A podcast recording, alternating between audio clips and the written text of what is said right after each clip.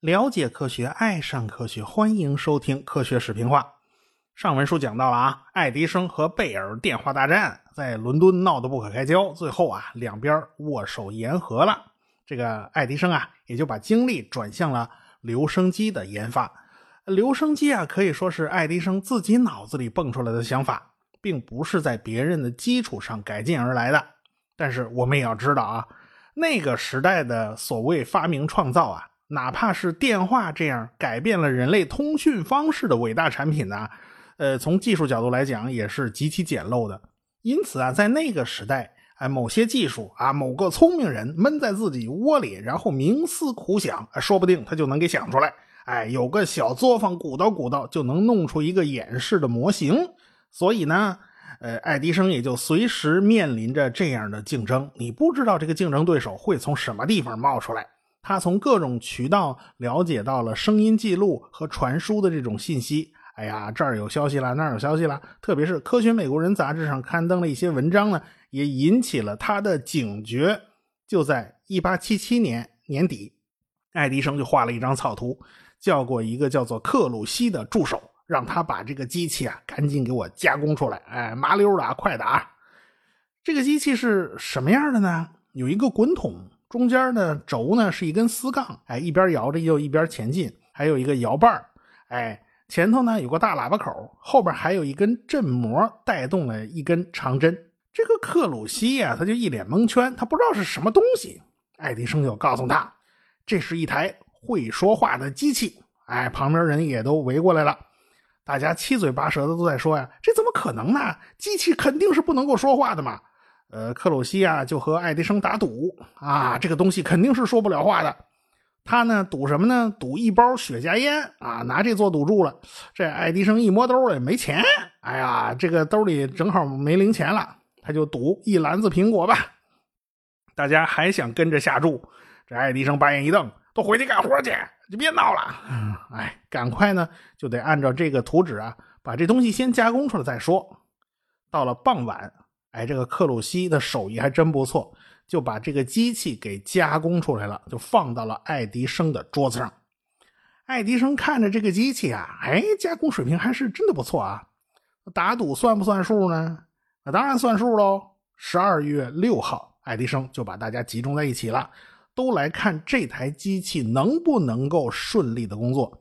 他就小心的把一张锡箔纸包裹在了这个圆筒上。然后呢，就把振膜和针调整到位，恰好压到了这张锡箔上。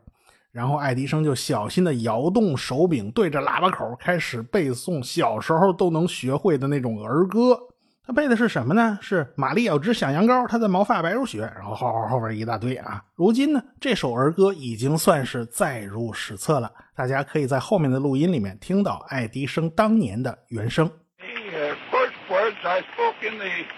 original phonograph. A little piece of practical poetry.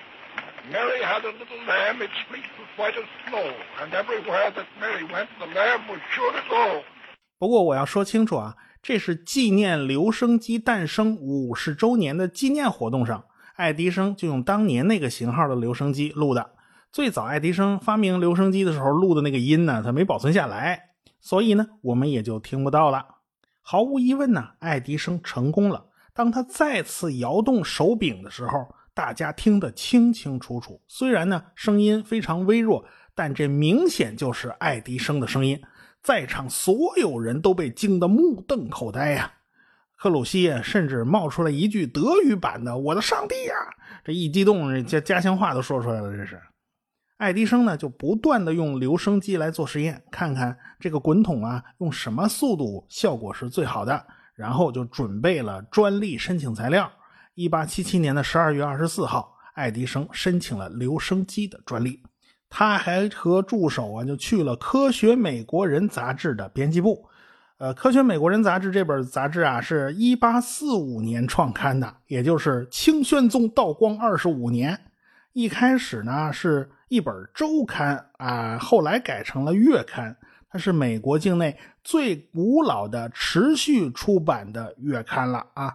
最开始啊，这本杂志专门记录美国的各种各样的专利发明。后来呢，内容就变得非常宽泛了，就很多著名的科学家都为这本杂志写过文章。但是，一开始的时候啊，他还是比较关注那些发明创造，主要是关注那些专利。当然啦，创刊的时候只有一页纸啊，你叫它杂志都不太合适，叫它报纸吧也不太合适。哎，这个永动机等等不靠谱的东西呢，那个时候还是很多的，他也不管，他就往上登。不过到了爱迪生搞发明创造的这年头呢，这杂志已经有了三十多年的历史了，已经变得非常成熟、非常正规了。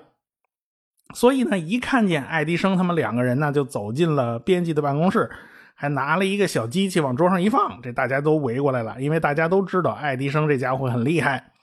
爱迪生转动摇柄，留声机就开始向大家问好，这肯定都是事先录好的嘛。什么早上好、中午好、晚上好之类的，然后到这儿很高兴之类的客套话就说了一大堆，哎，大家一下都惊呆了，哎，不光是他们办公室的人都跑过来了，就连别的单位的媒体记者都跑过来了，这个办公室啊就挤得水泄不通、满坑满谷啊，这个爱迪生就一遍一遍的给他们演示，一直折腾了近三个钟头，最后人越聚越多，越聚越多，呃，大家生怕这楼板是不是扛不住，这楼能被人给踩塌了。因此呢，这个演示啊也就到此结束啊，否则这人就全 全都不走嘛，这这不是太夸张了吗？这是，哎，这件事儿在一八七七年十二月二十二号出版的《科学美国人》杂志上有详细的描述，哎，所以那天是真的来了很多人哦。第二天，纽约的各大媒体都开始铺天盖地的宣传爱迪生的新发明，门罗帕克的魔术师啊，名头更加响亮啊。有人甚至给爱迪生画了一幅漫画，什么头戴魔法帽，身穿黑色长袍，手里拿着一根魔法棒，周围全是瓶瓶罐罐，还冒出各种烟雾。好在爱迪生不用戴眼镜，嗯他要戴上眼镜呢，那不就成了《哈利波特与凤凰传奇》了吗？这不是？从1879年开始啊，这铁路公司他也跟着凑热闹，专门增加了一列去门罗帕克实验室的火车班次。你这这。这个过去啊，就是路过，现在是专门开专列了，这玩意，因为要去参观的人呢实在是太多了，无数的人就给门罗帕克实验室写信啊，什么目的都有，有的请他答疑解惑，哎呀，我有个设想，你看看靠谱不靠谱啊？有的是管他要钱的，你管他要钱干什么？真是，也有啊，写信来骂他的啊，那年头这种人他也是有的，反正各色人等都有吧。媒体上有赞扬他的。当然，也就是有开足了马力怼他的，哎，说他是骗子。哎，这个发明家和骗子之间其实只有一线之隔呀。呃，关键就是你能不能拿出东西来堵住别人的嘴嘛。爱迪生他不堪其扰啊，这玩意儿人太多了。哎，请人专门来处理各种各样的信件和各种各样的来访，每天那来信呢都能塞着满满一筐。到了一八七八年的四月十八号。爱迪生就去了华盛顿啊，他第一次穿的整整齐齐，哎，这个西服都是笔挺的，哎，毕竟啊，这是要见上流社会的头面人物了，你不能再穿的破破烂烂的，你再穿一破皮鞋，那玩意儿对不起人家，对吧？他去国家科学院展示他的留声机，刚下了火车就被著名的政治家詹姆斯·布莱恩的侄女就拉到自己家，他自己家已经凑了一大堆人了。这是国会的议员呐，外国使团啦，哎，都在。他要给他这帮人呐演示留声机，让各国的外交官们也都开开眼啊。这个下午折腾了一下午不算呢，晚上还要到科学院去做演示。这留声机里面能放出各种各样的声音，比如说唱歌啦、咳嗽啦、吹口哨啦、打招呼啦，闹得大家都瞠目结舌。到夜里快十一点了，有人捎信给爱迪生啊，海斯总统要见他们。要说这个海斯总统啊，在历史上名气不大，相对来讲呢，政绩也比较平庸。他这一任总统啊，能被人记住的事儿呢，也就这几件。首先，他的选举获胜啊是有争议的，他普选的选票是落后于对手的，但是选举人票比对手多了一票，他就赢了。哎，直到就职典礼前两天。由议员和大法官组成的委员会才正式确认啊，这总统是合法的啊，就你当选了。历史上普选票少于对手，但是选举人票赢了对手的情况只出现过四次，除了海斯，还有就是第二十三任总统哈里森，一八八八年上任的啊；第四十三任总统小布什，两千年上任的；还有一次就是第四十五任总统川普啊，就是最近的这任总统啊，在海斯的任内啊。首次实现了公务员考试上岗啊，这也算一大进步。这个海斯总统啊，他赶上了好时候，在他任内啊，科技大发展，各种发明是层出不穷，所以他对新发明也非常有兴趣。哎，这个爱迪生啊，夹着包就去了白宫，在总统面前足足表演了两个多钟头，一直到凌晨三点钟，他才回到家里睡觉。等到爱迪生从华盛顿回了门罗帕克，哎，从此以后各路旅行团在这儿参观呢，就成了家常便饭了。这各种记者也跑到这实验室来采访。这华盛顿邮报的记者就问他：“你到底有多少专利啊？”他想了半天，回答：“啊，大概一百五十七个啊，其中七十七个还在专利局里边走流程呢，还堵在那儿呢，还没拿到我手里。”这爱迪生跟记者解释为什么要这么多专利。其中有用的专利不到百分之十，其余的只是起到保护作用。咱先把坑给它占了，防止别人玩侧翼包抄啊，对吧？就拿留声机来讲，就需要十二个专利来保障自己的利益啊，就是一台留声机，我要注册十二个专利，就方方面面都把对手的路给他堵死。哎，说白了就是给后来者挖了无数的专利陷阱啊。后来记者们打听八卦消息啊，一打听，爱迪生只有三十一岁，他们又大吃一惊。这爱迪生，你是不是长得有点太着急了呀？你看上去绝对不像三十一岁的人，难道你这么年轻吗？这爱迪生虽然岁数不大，但是经历已经是非常丰富啊，他可以算得上是饱经沧桑了。毕竟他娃娃时代他就已经出来混社会了嘛。哎，有位牧师文森特。哎，一向是受人尊敬。他在报纸上看到了有关爱迪生的这些报道啊，他就大骂爱迪生是没良心的骗子。这位文森特牧师可以算是当时的大 V 啊，当时的意见领袖啊，人家粉丝无数，所以他这一发声啊，对爱迪生的影响是非常大的啊。这个爱迪生就掉粉啊。这爱迪生胸有成竹，他就写了一封信。哎，客客气气的请这位文森特牧师到实验室来一趟，您来参观参观，您来您来亲眼见见这个留声机到底是个什么东西。这位牧师他还真来了，爱迪生就把留声机给拿出来了，然后找了一首诗啊，念了几句，全都录到留声机里边了。然后他提醒牧师啊，千万睁大眼睛听清楚啊。这个爱迪生就摇动手柄，刚才念的那几句诗呢，就非常清晰的播放出来了，把这牧师吓了一跳。我的个天哪，这机器里边闹闹闹鬼啊！这是，嗯，那不信是吧？好啊，你自己录一段试试。结果那个牧师啊，他自己就录了一段，而且他说的快，说的慢，说的高，说的低，全都给录下来了，照样能回放出来。于是，哎，这牧师他算是彻底服气了。爱迪生有个愿望啊，将来他的孩子要是能听到自己小时候的啼哭，呃，那是多么有趣的事情啊！于是他就把设备搬到家里，呃，哪知道啊，他那孩子啊，一个劲儿的笑。今天人家就是不想哭，这爱迪生怎么做鬼脸，怎么吓唬都没用。最后他不小心把旁边放奶瓶子那桌子碰倒了，这孩子才被吓哭了。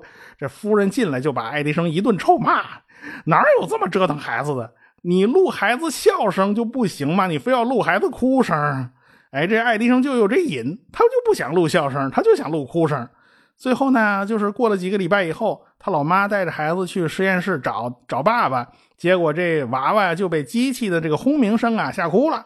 这爱迪生啊，马上把设备拿过来，然后就给孩子录了一段哭声啊，都终于得逞了。看来这个录音是个挺费劲的事儿啊。留声机到此为止呢，仍然是个新奇的大玩具。到底有什么实际的用途呢？能不能作为一种生产力工具呢？这爱迪生就设想了很多用途，比如说开会做记录啊，你就摆个留声机那儿全录下来，然后呢，你回去慢慢对字数去。要不你就弄个什么临终遗言啊？这个病人已经病入膏肓，你叫他写个字啊，他费劲；签个名啊，他也签不出来啊。这个录一段，你说几句话啊，把最后的话留下，这总没问题吧？好，这是留临终遗言。还有什么想得到的？什么呃电话答录啊？什么弄个会会说话、会会发声的娃娃呀？反正他想了一大堆。留声机当时是用振膜带动一根针在锡纸上刻下声音的振动波形，然后回放的时候呢，一切都倒过来，锡纸上的刻痕呢就带动这根针振动，然后经过大喇叭还原成声音。但是这样的装置缺点是非常多的，比如说锡纸不耐用啊，你回放若干次，这音质就完蛋了。比如说那个手摇速度啊，你不一定啊，这玩意儿有快有慢的。你摇的慢呢，这声音就变得非常非常低沉啊；你摇的快就变 Papi 酱了，是吧？之所以这都有改进余地啊，你能不能改用电动机呢？或者用发条来代替手摇呢？不过爱迪生当时关注的重点呢，在一八七八年已经转移到了别的地方。等他再次把注意力调回来关注留声机的时候，已经要到十年以后了。呃，那还是在贝尔公司咄咄逼人的激烈竞争之下呀。留声机和录音技术的竞争啊，一直延续到了二十世纪。来参观的人呐，总是看到爱迪生在门罗帕克辛勤的工作。他是草根出身呢，他一点架子都没有。哎，高兴的时候呢，还亲自出来给大家演示一下留声机啊。有时候呢，他会两手沾满了煤油，因为那时候照明啊全都使用煤油灯，烧的都是洛克菲勒的标准煤油嘛。买煤油的话，人家还白送你一煤油灯啊。不过，煤油再干净，它也还是煤油啊，它会发出这种刺鼻的气味哦。处理不当会到处流流淌啊，弄不好会引起火灾嘛。爱迪生下一个挑战目标就是照明系统，这事儿的起因呢，在于呃，爱迪生。平生第一次有了度假的机会。一八七八年呢，爱迪生第一次放下手边的工作，去西部度过了一个悠闲的假期。他要不然身体就盯不住了，需要放松一下啊！毕竟他的工作强度是非常大的。爱迪生啊，和各位大亨之间都有千丝万缕的联系。那个时候，大亨们往往是好多家公司身兼数职。所以这个古尔德在西联公司呢，他当领导，同时呢，他又是联合太平洋铁路公司的头头，哎，所以爱迪生，你说要去西部旅行啊，行啊，那就坐古尔德的车吧，联合太平洋铁路公司的车。一八七八年，哎，刚好要发生一次日全食，宾夕法尼亚大学、普林斯顿大学和哥伦比亚大学就组成了联合的考察队，要到西部怀俄明州，咱去拍日食了。哎，这爱迪生就跟他们搭伴同行，咱们一同去同去。哎，正好呢，也检验一下爱迪生发明的高灵敏度温度计的效果是怎么样的。把这种温度计装到望远镜里边，就能测出天体的温度。爱迪生啊，即使度假，他也忘不了做科学实验。但是呢，怀俄明州观测点当地这个风实在是太大了，闹得爱迪生啊非常狼狈。日全食是在七月二十八日下午两点钟开始的。爱迪生那个仪器当时还被风吹的啊，到处乱晃啊。等到三点钟天完全黑下来的时候，这个爱迪生的仪器啊，终于调试好了。所以呢，他就拿到了一大堆的观测数据。这天文学家们都很惊奇啊，这个东西可以测量太阳周边气体的温度啊！他们都对这个门罗帕克的魔术师那是佩服的五体投地呀。所以很多科学家就成了爱迪生的好朋友。美国呢是一个国土辽阔、山河壮丽的国家，这一点和我国非常相似啊。两个国家纬度相似，国土面积相仿，而且地形都是西高东低。哎，两国的老百姓都是有着大国的理想与胸怀的，这跟地理环境啊它是有密切关系的。假如啊，这个国家地域太小、太憋屈，走不了几步就到边了，那不憋屈才怪呢，是吧？这爱迪生呢，自打从奥马哈上了联合太平洋铁路公司的火车，他很快就被美国的大好河山所折服。一路上啊，有荒野，有草原，有深不见底的峡谷和巍峨的高峰，也有山间潺潺的小溪，也有倾泻而下的大瀑布。而且列车还要经过几十座桥梁和隧道啊，所以大自然的鬼斧神工和人类的工程技术那是交织在了一起的。正所谓江山如此多娇，引无数英雄竞折腰。这话是一点都不假。所以爱迪生呢，就去游览了风景名胜，叫约塞米蒂山谷。一八六四年，林肯呢就拨款保护这个地区，也为后来黄石公园的建立呢就做了前期的探索。一八七二年，世界上第一个国家公园就黄石公园创立。从此以后，在北美大陆西部这块啊，就形成了一大大小小一连串的国家公园群落，甚至跨越国界，一直绵延到了加拿大境内啊。过去啊，这个交通不便呢，山高路远，坑深呐。这约塞米蒂的美景，世人是难得一见的。但是淘金热引来了滚滚人流啊，这个约塞米蒂才撩开了神秘的面纱。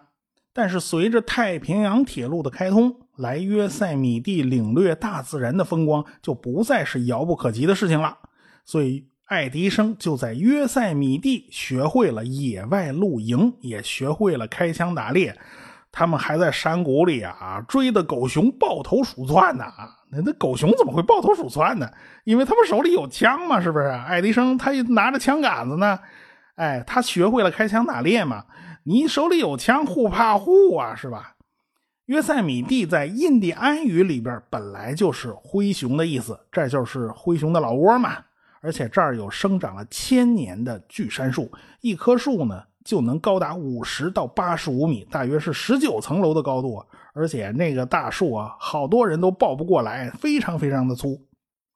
当时啊，约塞米蒂的溪谷里面还有不少的工人在挖矿，工人们都十分辛苦啊。